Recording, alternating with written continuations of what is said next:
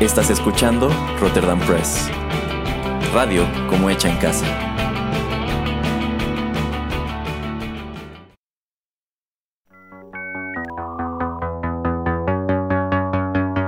TechPili. El programa en donde analizamos la tecnología de manera relajada y divertida.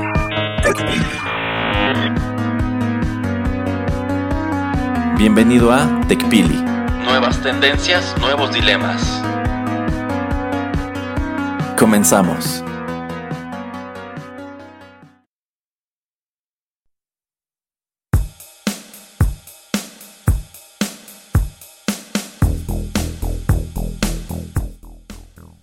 Hola, ¿qué tal amigos? Bienvenidos a una nueva emisión de TechPili, nuevas tendencias, nuevos dilemas. Los saluda Juanito Pereira aquí en los micrófonos de Rotterdam Press. Y bueno, pues con gusto y con mal gusto, pero pues me acompaña de nueva cuenta el señor Erasmo. ¿Cómo estás, Erasmo? Muy bien, yo diría más con mal gusto que buen gusto en vista de que tengo que grabar con usted, pero bueno, heme aquí. Pues es que ya ve que usted invoca huracanes y pues hay que quedarse encerrado y no, no hay manera de salir. Entonces, pues, ¿qué se le va a hacer? Pues sí, pues sí, ya ve todas estas cuestiones del cambio climático al cual usted está contribuyendo con Uh. la realización de este programa. Sí, sí, sobre todo. Bueno, esta ocasión en TechPili, para bien, para mal, me voy a enfocar eh, bastante en Netflix. Eh, pero bueno, no tiene que ser 100% hablando acerca de este servicio de streaming, pero sí tendencias que estoy viendo o, o que estoy notando también en unas noticias eh, que estoy leyendo en- en- a través del internet. Eh, y quería saber la opinión de Erasmo y pues también compartirles todo esto a, a nuestros escuchas. Eh, Venga, venga, señor Pereira. el primer, la primera nota, la primera noticia es eh, la manera en que, eh, bueno, pues varias empresas están tratando de hacer product placement en servicios de streaming. Y bueno, pues con esto de que pues la gente ya casi no ve televisión, eh, obviamente ya no hay pausas de comerciales que yo creo que muchas empresas de streaming ya han visto más o menos o han tenido como que eh, pues la planeación o las ideas de qué manera tratar de poner eh, en sus servicios de streaming tal vez hasta cortes comerciales. Tal vez eh, creo que es Hulu si no mal recuerdo o es otra de esas empresas que en Estados Unidos tienes dos planes. Uno que es casi gratis o básicamente gratis pero te echan comerciales como si vieras tele. Y el otro en Hulu sí tienes que pagar y pues no tienes comerciales. Eh, pero bueno esa es una. La otra es em, que para hacer product placement en servicios de streaming están tratando de utilizar inteligencia artificial em, para pues que si un producto lo están poniendo en, no sé, si alguien está teniendo un desayuno, ves la caja de cereal, eh, si Erasmo ve la del gallito, eh, porque se está vendiendo más ahí en, en la ciudad o en la región donde él está, tal vez yo veo el tigre, porque es este el tigre lo que se vende más aquí donde yo estoy. Entonces es mucho más personalizado, es más basado en lo que estás viendo Erasmo, en lo, en lo que están recabando acerca de tu información a través de todo lo que estás eh, pues consumiendo en el servicio de streaming y tal vez va a ser un producto que pues el actor, la actriz no va a tener pues interacción con él, sino tal vez va a estar ahí en, en el estante o va a estar ahí eh, en la entremesa un producto, una cajita, una lata, etcétera y entonces pues van a, van a poder cambiarlo de esta manera. De una, pues obviamente el servicio de streaming y la casa productora pues están ganando dinero y de otra pues como están recabando más información de ti que lo que era lo, anterior, lo antiguo que era una, una televisión, pues se me hace un tema bastante interesante. Entonces quería saber tu opinión acerca de esto. Bueno, señor Pereira, esto que usted me comenta me remite invariablemente a este gran clásico de Sylvester Stallone, Demolition Man, que tuvo un importante product placement de, un re- de restaurantes de comida rápida, que en los Estados Unidos, bueno, pues dicho restaurante era Taco Bell. Sin embargo, para el mercado europeo, en vista de que en esos países no existe la cadena de Taco Bell, y yo creo que es una decisión que debieron haber tomado también para América Latina, pues lo cambiaron por otro que me parece era Pizza Hut. Creo que sí. Entonces, pues qué, qué curioso, ¿no? Que tuvieran esa visión de decir, bueno, es que este comercial no va a funcionar en todo el mundo. A fin de cuentas, Taco Bell creo que el único país donde tiene presencia es Estados Unidos. Creo que creo. Entonces, pues creo que fue muy inteligente buscar otro anunciante y decirle, ¿sabes qué? Para mercados internacionales te vamos a anunciar a ti porque tú sí tienes presencia en esos mercados. Yo creo que es exactamente lo mismo y creo que es algo muy inteligente y se están valiendo de herramientas muy actuales para, pues en lugar de, digamos, tener dos cortes de la película, de este modo pueden tener todavía más, como bien señala el señor Pereira, simplemente reemplazando el producto que aparece en pantalla de acuerdo al mercado en donde estás viendo dicha producción. A mí se me ocurre que, por ejemplo, podríamos encontrar un filme de acción tipo Demolition Man que en Estados Unidos está anunciando Taco Bell. Sin embargo, cuando tú mm, ves este filme a través de streaming en México, probablemente te están anunciando McDonald's y si lo estás haciendo, no lo sé, en, China, quizá te están anunciando Pizza Hut, etcétera, etcétera. Entonces creo que es eh, pues muy interesante y que incluso podría darse como para videos de curiosidades, ¿no? A ver, esta película en Estados Unidos anunció este producto y este producto, pero ¿cómo se vivió en otros países, no? A mí se me ocurre que quizá un filme o una serie que tiene product placement de Coca-Cola, quizá en Perú tendría Inca Cola. bueno, claro, dependiendo a qué acuerdos lleguen las productoras o las empresas de streaming con las empresas que deseen anunciarse allí. Eh, pero algo que también estaba leyendo es que a la gente no le gusta que sea tan obvio el, el product placement. Eh, como que pues ya también lo hemos visto mucho en películas, ¿no? Que a veces sí eh, hacen la toma específica como para mostrarte el producto y hasta de varios ángulos, de varios lados, que eso lo hace pues una cosa muy extraña y a la gente hasta, pues sí, a la gente la enoja, no sé si a Erasmo eh, le enoje ver eso en, más que nada en películas. Entonces tratan obviamente de hacer todo más sutilmente. Eh, pero pues no sé, Erasmo, digo, si estoy viendo una película japonesa estoy viendo que están eh, tomando un producto mexicano, pues como que me, voy a sacar mucho de onda, ¿no? Entonces como que se me va a parecer algo muy extraño, ¿no? Ah, yo creo que ese es un gran punto, que efectivamente hay ciertos contextos en los cuales sería incongruente ver ciertas marcas en ciertos países. Efectivamente, yo no esperaría ver a una ama de casa japonesa eh, limpiar su piso con un porrón de fabuloso, porque obviamente ese producto no se vende allá, ¿no?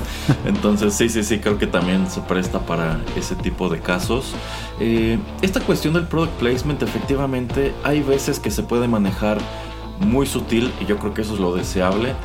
Hay ocasiones en que puede ser más descarado e incluso utilizarse con fines humorosos, como cuando platicábamos sobre las películas de Adam Sandler, que al menos en los primeros años tenían pues product placement muy marcado. O sea, había películas que decías, claro que esta película está promocionando a Software, claro que esta está promocionando a Popeye's Chicken, pero también hay otros casos en donde eso pues puede matarte por completo el humor de la película. Un ejemplo reciente es este remake de los Power Rangers en donde pues todos los chistes giraban alrededor de Dunkin' Donuts. o No, era Krispy Kreme, era Krispy Kreme. y llega un punto en que es molesto, que dices, bueno, estos chicos no tienen otro lugar en donde estar en toda esta ciudad que no sea una sucursal de Krispy Kreme. Y claro que el monstruo tiene que pisar un Krispy Kreme. Y claro que cuando se derrumban aparecen entre un montón de donas de Krispy Kreme. Yo creo que eso ya es llegar a un, a un, caso ridículo. ¿Y qué piensas acerca de esto de como, entre comillas, tratar de esconderlo como para eh, que no sea tan obvio?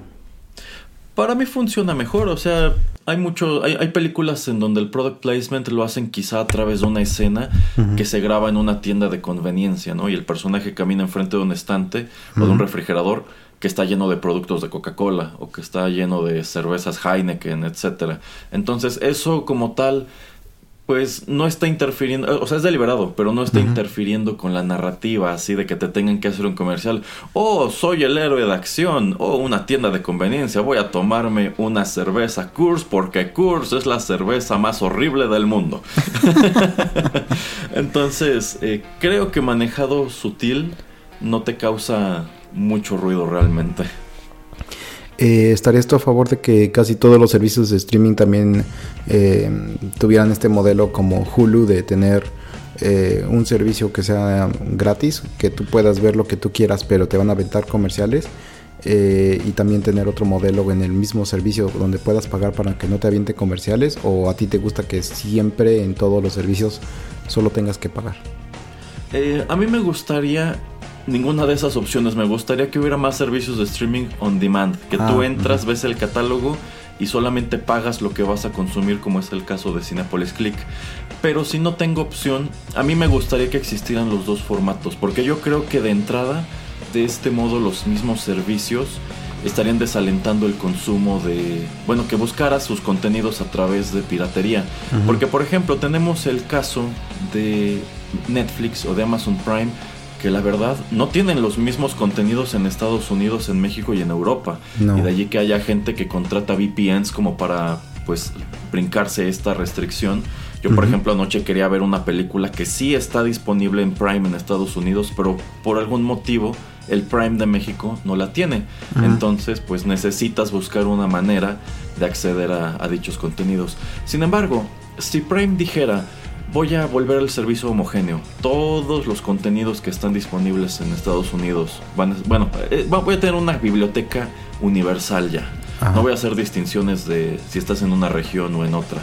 Y te voy a dar efectivamente esa opción. Eh, puedes venir a ver estos eh, videos, estas series, estas películas gratis. Pero pues cada cinco minutos te voy a aventar una tanda de dos minutos de comerciales, ¿no? Y no hay manera de que puedas evitarlo. Pero así me estoy ahorrando que tú te vayas a Cuevana a ver si tienen ese producto que te interesó. de, este modo me lo estás consumiendo de todos modos y yo le estoy creando un mercado a esos anunciantes que van a ir dirigidos a quienes lo van a ver gratis. Y ya, mis suscriptores eh, como tal no tienen que estar viendo esto. Más o menos como sucede con YouTube. Yo creo que el modelo que deberían replicar es exactamente el de YouTube. YouTube gratis tiene comerciales, tiene banners, tiene todas estas cosas. Y si estás pagando premium, te ahorras todo eso y puedes disfrutar de los contenidos pues sin restricciones. Mm, sí, me parece muy buen punto. Em, se me estaba pasando otra cosa que te iba yo a querer preguntar acerca de esto de streaming y, comerciales, pero creo que ahí podemos dejarle a este punto eh, para saltar al próximo, donde también había yo escuchado y leído una nota que en Netflix también estaba explorando esto de eh, también en su misma plataforma, no crear una segunda plataforma, pero eh, ofrecer eh, videojuegos en streaming. Y, ah, ajá. y la primera mm, pues meta que ellos tenían era no hacerlo a computadoras, a iPads, a televisión, sino solamente a tu, a tu dispositivo móvil, a tu smartphone. Digo, esa es como especulación que nada más medio escuché, pero se me hizo algo muy interesante. Eh, que va, voy a saltar a eso después a la tercera nota, pero se me hizo algo como que no tan mala idea, no tan descabellado. Yo me asociaría con alguien que ya estuviera haciendo eso o que más o menos supiera qué onda con eso. Eh, y entonces pues se me hizo algo como muy muy interesante de traer aquí a este programa. Bueno, yo creo que es interesante el concepto porque quiere decir que estas empresas se están dando cuenta de que el de los videojuegos también es un nicho muy lucrativo y que pues quiera usted que no, señor Pereira, se ha convertido en un hobby muy caro, sobre todo si te interesan pues consolas como el PlayStation 5 y videojuegos pues que son grandes producciones como un GTA, etcétera. Entonces sí, yo ya había leído que incluso también Apple a través de este servicio de Apple TV tiene el, plan, no tiene la idea de empezar a ofrecer videojuegos como parte del servicio. O sea, tú, me parece que tu suscripción quedaría como tal, o si acaso subir. Ajá, exacto, ya lo están haciendo. Pero más allá de poder ver estos contenidos de streaming, tienes acceso a una biblioteca de videojuegos, pero bueno, o sea, yo creo que ahí tendrían que aclarar mucho que no es como que, oh, ya podrás jugar Final Fantasy XV en Apple TV, ¿no? O podrás jugar el más reciente GTA o, este último videojuego de Spider-Man para el PlayStation 4. O sea, definitivamente no van a tener grandes lanzamientos que tú encontrarías en esas consolas porque de entrada yo no lo veo para nada viable. O sea, son productos demasiado grandes en lo que a datos respecta. Entonces yo no veo cómo podrían estar pues albergando en un servidor juegos tan grandes para que todo mundo pueda acceder al mismo tiempo a jugarlos, ¿no? Yo me imagino que exactamente es como dice el señor Pereira, tendrían que acercarse con un desarrollador independiente, si acaso quizá con Steam, que bueno, son plataformas en donde encuentras videojuegos más pequeños, ¿no? O sea, juegos tamaño Super Nintendo, tamaño Game Boy Advance. Entonces a lo mejor ahí sí dices, bueno, tengo la biblioteca de películas y tengo todos estos juegos indie algunos de los cuales pues incluso podrían promover, ¿no? Así como Netflix promueve sus propias producciones para atraer eh, clientes a esta plataforma ya de gaming, podría decir, bueno, pues voy a tener un spin-off de Sonic, por ejemplo, ¿no? Entonces, está interesante. Efectivamente, yo no estoy seguro cómo podría funcionar tomando en cuenta que estas son plataformas que pues puedes consultar o a las que puedes acceder tanto de una laptop como una PC, un teléfono móvil, una tablet. Entonces, eh, está complicado. Yo creo que efectivamente tendrían, que restringirlo. Sabes que el servicio de gaming solo va a estar disponible para computadora porque no se adecua a lo mejor a la pantalla de un teléfono móvil, porque quizás si necesitas como tal pues teclas, ¿no? Ya lo decíamos en el programa anterior, este doodle de las Olimpiadas de Google, eh, pues se, juega muy padre en un teclado, pero en el móvil no funciona tan bien porque pues, sencillamente el control no se presta gran cosa. Entonces, eh, está interesante, habría que ver qué resultado les da. Yo pienso que yo pienso que es una movida inteligente pero también arriesgada. Yo creo que si no lo manejan bien podría ser un gran fiasco para ellos. Mm, lo que yo veo el problema con es que con todos los que están tratando de ofrecer juegos en tu teléfono es la maldita batería de tu teléfono. O sea, yo no puedo creer que hay gente que tiene que estar cargando el teléfono, la batería del teléfono dos veces al día porque pues está gastando la mitad del día la batería eh, pues jugando un juego eh, o en, no sé, en lo que vas a, tal vez tomas el autobús, tal vez tomas, no sé, un taxi, lo que sea para ir a trabajar, eh, o tienes por X y razón para esperar en, cuando tienes una cita o, con el doctor, o no sé, que tu trabajo también sea algo de que tengas que esperar mucho tiempo para que alguien responda a tu correo, lo que yo, lo que sea, pero tener a fuerzas este, este smartphone como para nada más traerlo como para estar jugando juegos, no, no me gusta Erasmo. Eh, obviamente porque pues mucha gente no lo va a usar solamente para eso, o sea, todos lo usamos para comunicarnos, revisar nuestros correos, otras cosas, redes sociales, etcétera. Entonces no me sigue convenciendo. Por eso se me hace raro, ¿no? Pero no sé a ti si te haga una buena mala apuesta todavía esto de pues querer impulsar mucho a los eh, juegos en smartphones. Bueno, yo creo que funciona si estamos hablando de que dichos juegos están diseñados específicamente para smartphone. Pero a mí, por ejemplo, si me ofrecieras un puerto del Super Nintendo Mini que trae un número de títulos de esa consola, bueno, pues te diría que para móvil eso no funciona para nada. Porque pues bueno, el control del Super Nintendo era una cosa. O sea, hay juegos muy sencillos que son nada más de D-pad y uno o dos botones, quizá eso sí. Pero yo no veo cómo podrías jugar un Street Fighter o un Mortal Kombat en tu dispositivo móvil. Entonces, eh, de nuevo, yo creo que allí tendrías que asegurarte de que la biblioteca que estés ofreciendo se adecue al dispositivo en donde se supone que lo tienes que jugar. Porque si vas a incurrir como Google, pues, está disponible en todas partes, pero quienes lo jugaron en móvil lo odiaron porque sencillamente el control estaba imposible, bueno, pues creo que no, no, va por allí. Ahora, la verdad es que yo tampoco soy muy fan de jugar en el teléfono. O sea, hay cosas que se adecuan como estos jueguitos bobos de alinear figuritas de colores y puzzles, ese tipo de, de rollo, ¿no? Pero ya estos como MMORPGs y juegos de plataformas que también están disponibles para móvil o lo que hemos platicado de que hay algunos títulos de la era del Super Nintendo que han sacado puertos para móvil, la verdad es que no funcionan gran cosa. Al menos para mí no es así.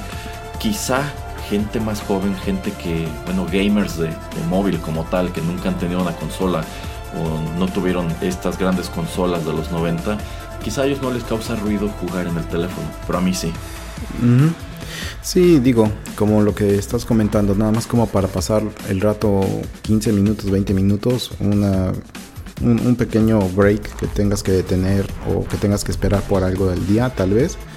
Pero si quiero algo más dedicado para pues estar una dos horas al día, yo creo que me gasto la mitad de la batería de mi teléfono, entonces a mí no me convence eso. Pero bueno, eh, ya veremos qué tal va la apuesta. Y pasando al tercer tema, yo creo que puede que se esté relacionando esto de explorar el estar ofreciendo videojuegos en tu misma plataforma de Netflix, debido a que después de este periodo eh, de verano, eh, Netflix, por lo menos en Estados Unidos, ha perdido a varios millones de suscriptores. Obviamente eh, ganó muchísimos más de los que esperaba por todo lo que fue lo del periodo de la pandemia.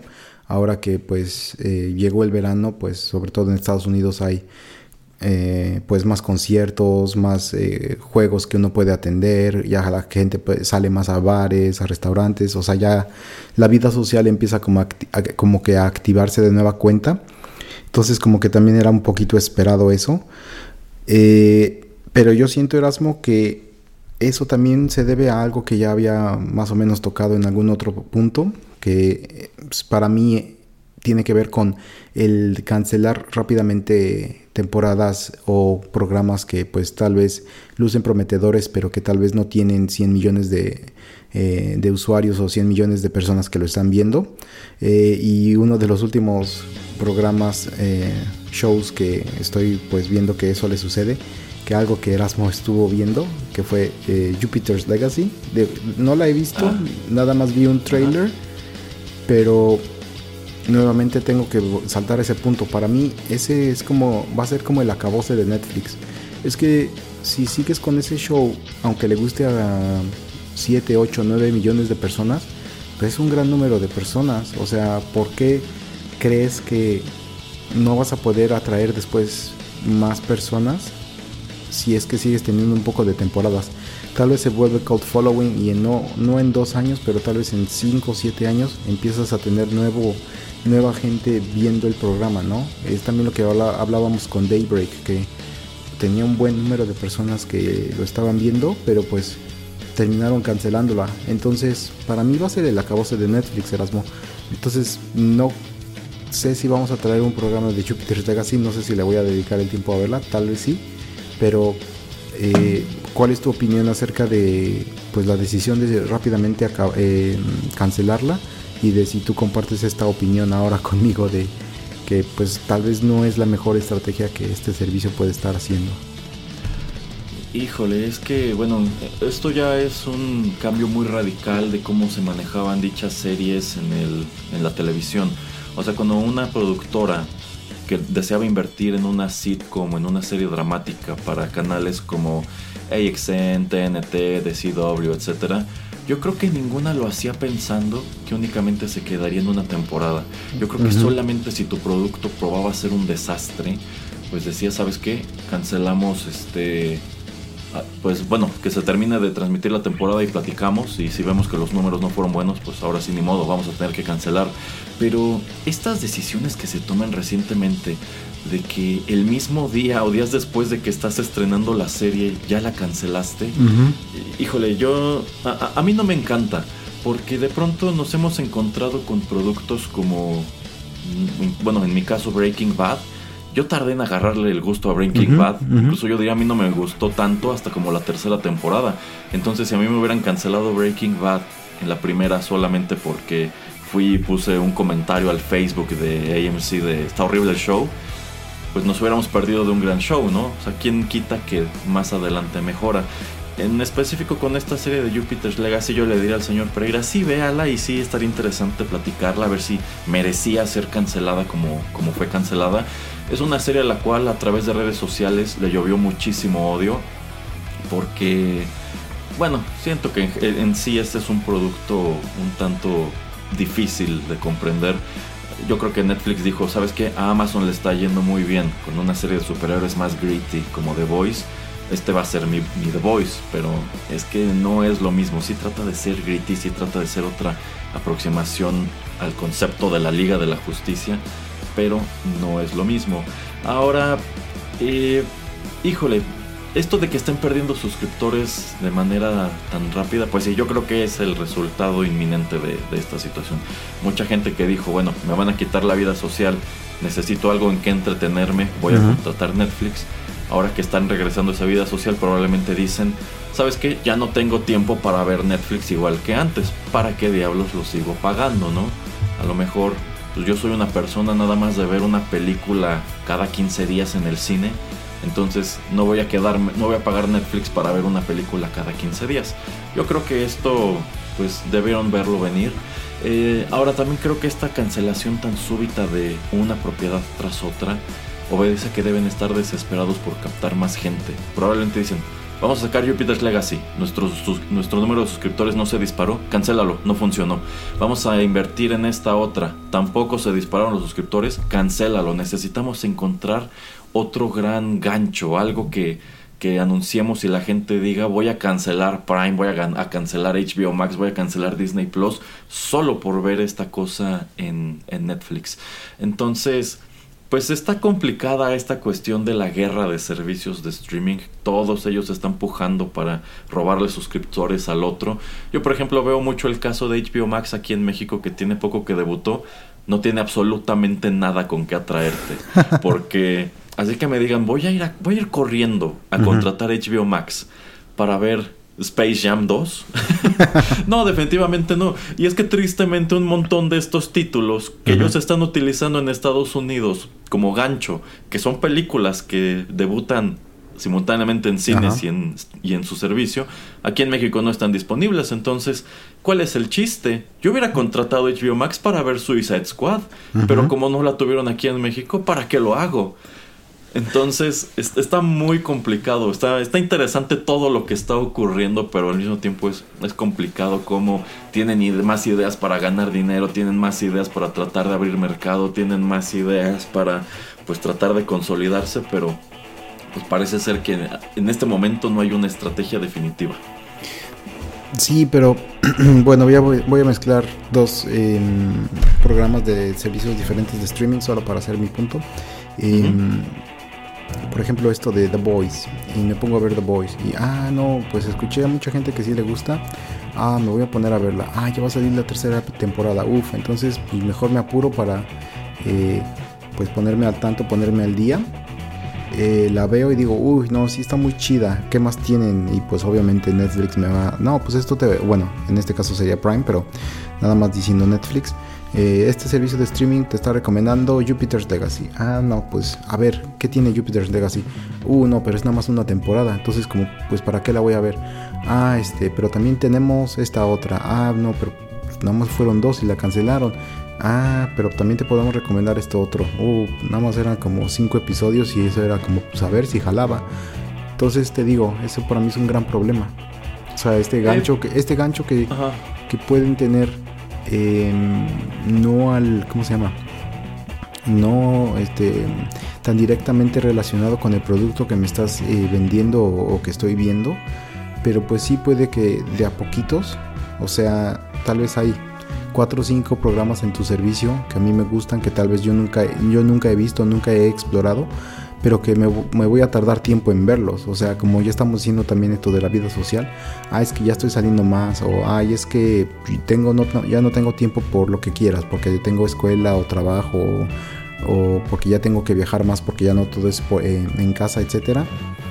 Eh, pero pues, ok, hay estos 4 o 5 shows que quiero ver, pues me los voy a tener que, reventar en el próximo año de a poquitos, de un episodio por semana o algo así como también como para eh, pues darme tiempo en verlos y eh, pues disfrutarlos.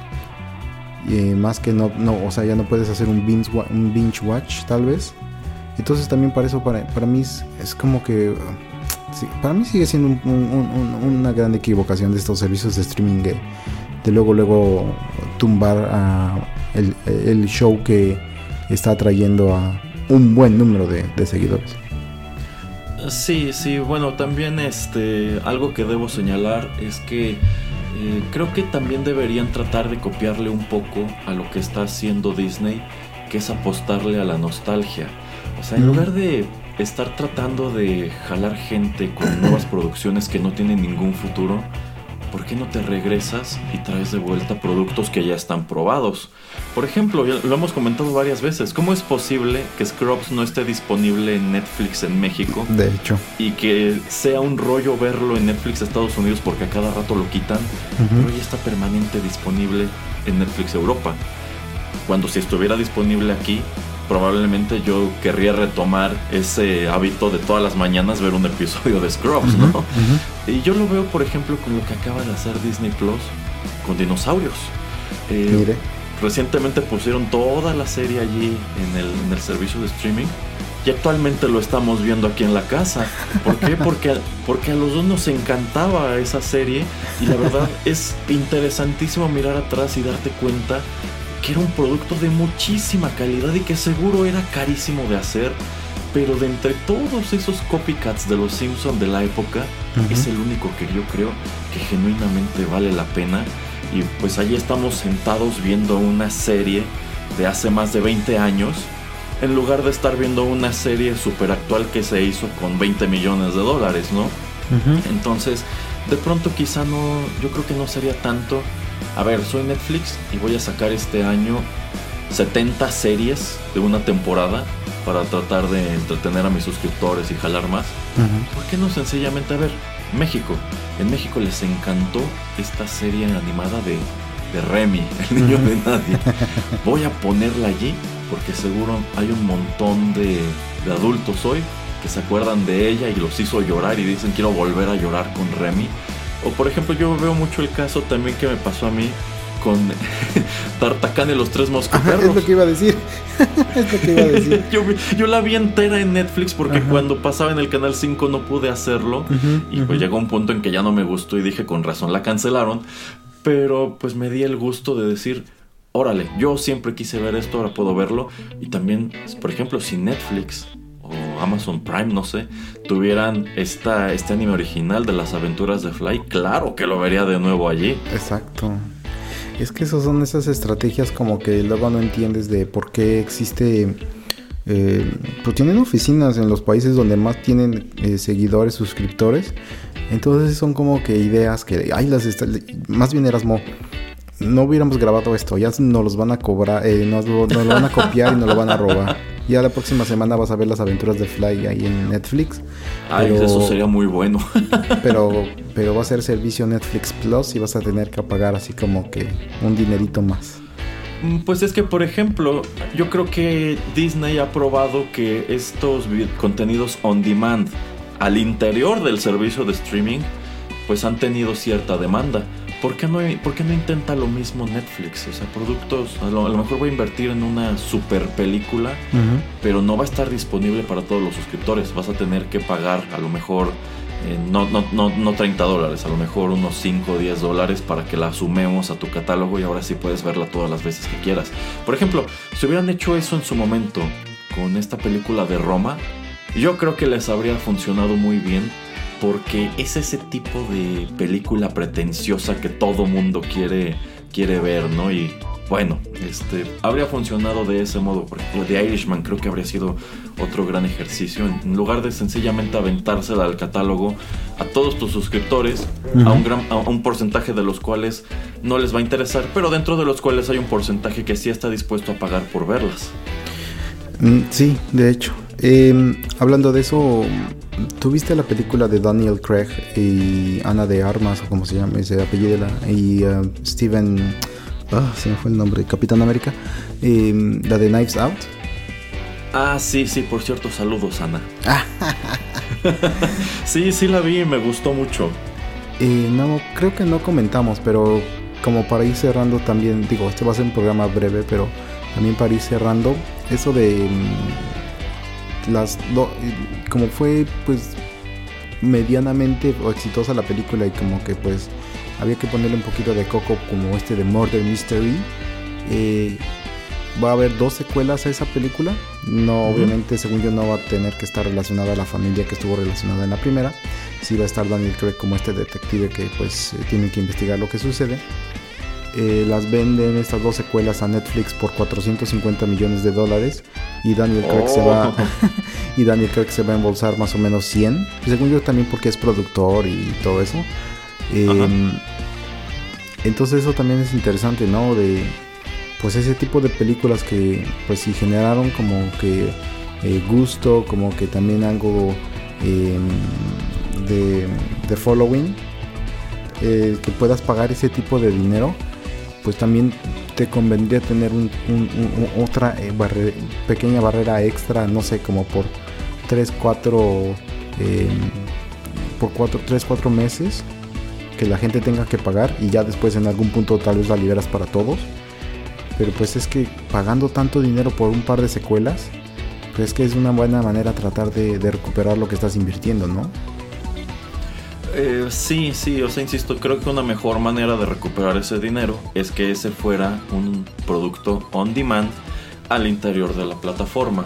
Porque pues, si sencillamente me dicen mañana se estrena y, y ya eso es todo, pues igual le digo, pues no tengo tiempo, no, voy a, no voy a verla ahorita, pero quizás si me dicen es que tienes que pagar para tenerla, igual le diría, ¿sabes qué? Sí, sí se me antoja, entonces llegada la fecha, ahí voy a echarle mis dólares extra porque es un título que, genuinamente me llamó la atención. Ahora, que hayan comprado estas secuelas tan caras, porque yo creo que las compraron caras, quiere decir que le están apostando muy fuerte. No estoy seguro si en, en su momento un estudio de Hollywood habría querido meterle tanto dinero a esas dos películas. Así que igual es un tiro que le sale por la culata, ¿eh? Mm, sí, que bueno, es eso son cosas interesantes. Eh, de Prime, de Amazon Prime, ¿viste la de Tomorrow War? Eh, no, no, este, igual me llamaba la atención, pero cuando empezaron a surgir estas primeras reseñas de que al parecer la película no era muy buena, como que me desanimé un poco y mejor dijimos, vamos a seguir viendo dinosaurios. Eh, yo sí la vi, la vi de hecho el fin de semana de estreno. Eh, está bien, está bien a secas. O sea, no, es nada súper sorprendente. Eh, pero esa película era de esas películas que querían lanzar al cine. Y eh, como pues estuvo lo de la pandemia, Amazon llegó, creo, creo que más bien la, estuvieron ofreciendo en servicios de streaming y Amazon fue quien pagó más. Em, pero pues a mí lo que se me hizo eh, pues interesante es eso, ¿no? Que ya también estamos como alejándonos de ese modelo de pues grandes estudios tratando de ofrecer sus grandes producciones a, los servicios de streaming porque como ya están abriendo los cines de nuevo pues están otra vez ya las películas siendo estrenadas en cine primero. Y para terminar esto pues eh, nuevamente nada más como para saber tu opinión Erasmo de eh, qué piensas de esto de que películas de Paramount em, que según yo están estrenándose también en HBO Max Em, y también películas de Disney que pues ya, o sea, vamos a, llegar a un punto en que estamos terminando eso de hacer estreno eh, simultáneo en streaming y también en cine, sino que pues ya, o sea, ya las cosas van a regresar a lo que eran. Eh, tú también todavía, aún en este, ya que es casi finales de agosto, todavía sientes que preferirías quedarte en tu casa a verla o por digo por lo de la pandemia más que por otra cosa, no por comodidad, sino por lo de la pandemia, o tú ya estás como un poquito más como, ah, bueno, pues ok, en verdad si quiero ver esta película, pues entonces pues, chin, me amuelo y tengo que ir al cine. Mm, bueno, la verdad sí hay películas que han llegado últimamente a cines que sí he dicho, sí se me antoja, pero al menos en esta ciudad siento que todavía no es tiempo para, para eso. Quizá ya más adelante si diga, ¿sabes qué? Vale, vámonos otra vez al cine. Pero tomando en cuenta eso, que ya muchos de estos títulos que se fueron postergando están llegando por fin a la pantalla grande, ¿cuál es el propósito de que Paramount invirtiera en un servicio de Paramount Plus? Si, efectivamente muchos de esos títulos de cualquier manera están terminando en Prime o en HBO Max. Entonces yo creo que allí la verdad no tiene, no tiene mucho caso. Eh, también de pronto me aparecen un número de anuncios de un servicio de streaming que lo que tiene son contenidos europeos, series de la BBC, eh, películas francesas, bueno, en general, eh, cine y televisión europeos. Que digo, a lo mejor hay, cosas muy interesantes, pero a lo mejor y no. O sea, no es como que tengan un gran gancho, así como que digan vamos a tener a lo mejor la nueva película de James Bond, que por cierto, ahora que igual se acerca el momento en que llegará a cines, más les vale que esté buena porque si no, qué gran decepción haberla postergado tanto tiempo Sí. y haberle despreciado todo el dinero que creo que HBO les estaba ofreciendo por comprarles el, el estreno a través de streaming. ¿eh? este, pero sí, sí, vamos. eh, Otra vez, digamos que esta cuestión de los estrenos está, está transformándose. Ya hay muchas cosas como Space Jam, que aquí en México llegó al cine, ya después a, a HBO Max. Eh, ahí tenemos Suicide Squad, que aquí en México únicamente llegó a cines. Me parece que por allí ya están viendo la posibilidad de. Creo que el mes siguiente. eh, o sí, sí, creo que el mes siguiente ya estará llegando también a HBO Max. Pero insisto, si tú HBO estás llegando con bombo y platillo a este mercado, yo esperaría que tuvieras estos títulos para traerme, pero la verdad es que no tienes prácticamente nada que me llame la atención, entonces allí creo que fue empezar con el pie izquierdo. Sí, bueno. eh, yo también comparto lo mismo. A mí me gustaría que todavía que hubiera estrenos simultáneos en, en la televisión, bueno, en servicios de streaming, así como en, en las películas. Eh, si no, pues me voy a tener que buscarme la primera eh, función, que es cuando menos gente va, o eh, tratar de ir a una hora que yo sé que tal vez va a ir menos gente. No, obviamente evitar fines de semana, pero pues de hecho sí, como que no se siente todavía el ambiente tan cómodo como para tratar de ir al cine. Entonces, como que, pues, chin, me voy a tener que amolar por unos meses eh, hasta que salga en, algún servicio de streaming o en que la pueda yo ver en DVD, Blu-ray o rentarla en YouTube, por ejemplo, en Click. Eh, pero bueno, pues ya veremos qué, tal va eso y también para traerles obviamente las reseñas de películas que, que veamos. Eh, bueno, y esos eran los temas que yo traía de Netflix. Y estoy seguro de que Erasmo esta semana no hizo su tarea de investigar o de ver alguna cosa que haya sucedido, sucedido últimamente con Oxo Life. O estoy, o estoy mal. No, está lo correcto, pero es que si estamos diciendo que no sé cuántos meses no, no pasó absolutamente nada, bueno, pues ya para qué le rascamos, ¿no? Eh, a ver, vamos a abrir eh, justo en este momento la página y sigue exactamente como la vi la última vez. Entonces yo creo que ese negocio ya no se hizo. Sí, porque la última vez estábamos diciendo que creo que fue el Día de las Madres, ¿no? Algo así que habían este tenido concierto, algo así. Ajá, ajá, ajá, ajá, pero pues supongo que desde entonces no, no hacen nada y exactamente ese evento que les dije que está allí como próximamente sigue, sigue ahí tal y como lo vi todos esos meses atrás. Entonces, yo creo que esto ya fue. Ay, qué triste. Bueno, pues eh, no sé si tengas algún otro tema que quieras abordar en este programa, Erasmo. No, no, solamente como aviso parroquial. Scarlett, Emma, aquí siguen abiertas las puertas de Rotterdam Press ahora que Disney las blacklistee. ¿Mm? Ay, qué buen tema ese. Y ojalá que eh, todo se arregle. Ya veremos, ya veremos. Si no, paz. tendremos aquí próximamente el podcast de Odio a Walt Disney conducido por Scarlett Johansson. O- oiga, y, y no he visto su comunicado que, eh, ¿cómo se dice? Eh, niegue que usted es el padre del, del hijo que está esperando Scarlett. ah, caray, ah, caray. De esa no me había enterado. De- Haciendo cuentas, podría ser, pero no creo. Uy, sí, ya quisiera. Exijo una prueba de Uy. ADN. de paternidad. Mm, Mejor ya dígale a la gente dónde nos Ta- También quiero aprovechar este espacio para aclarar esos rumores de que yo podría ser el padre del hijo de Kristen Ritter. Hasta donde tengo entendido no es el caso, ¿eh? Ajá, sí, sí, sí. Mejor dígale a la gente dónde nos escucha, dónde nos puede dejar comentarios y todo ya para ir cerrando. Bueno, pueden escuchar todo nuestro archivo en SoundCloud. De hecho, he estado reetiquetando este, varias listas de reproducción porque como ya son tan extensas, yo mismo ya no encontraba las cosas. Entonces ya podrán encontrar una biblioteca un poco más fácil de navegar. Y asimismo, lo más reciente del podcast está llegando de manera automática a Spotify, iTunes, Tuning Radio, Castbox, iVoox y otras tantas aplicaciones. Así que suscríbanse y recibirán en automático esos contenidos nuevos en su dispositivo móvil. Excelente. Bueno, pues eso es todo por esta emisión.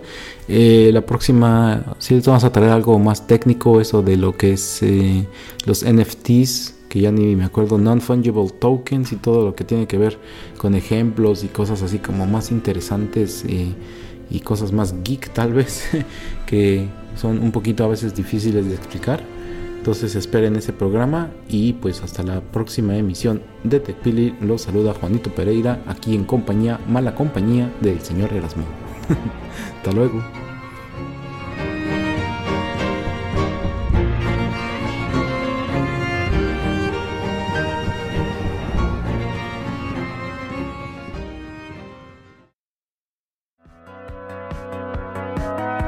Esto fue TechPili. Nos escuchamos en la próxima emisión para continuar la charla y el análisis de todo cuanto a tecnología se refiere. Te esperamos aquí, en Rotterdam Press.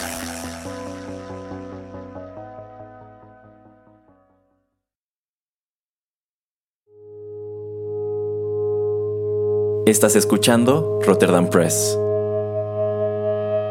Radio como hecha en casa.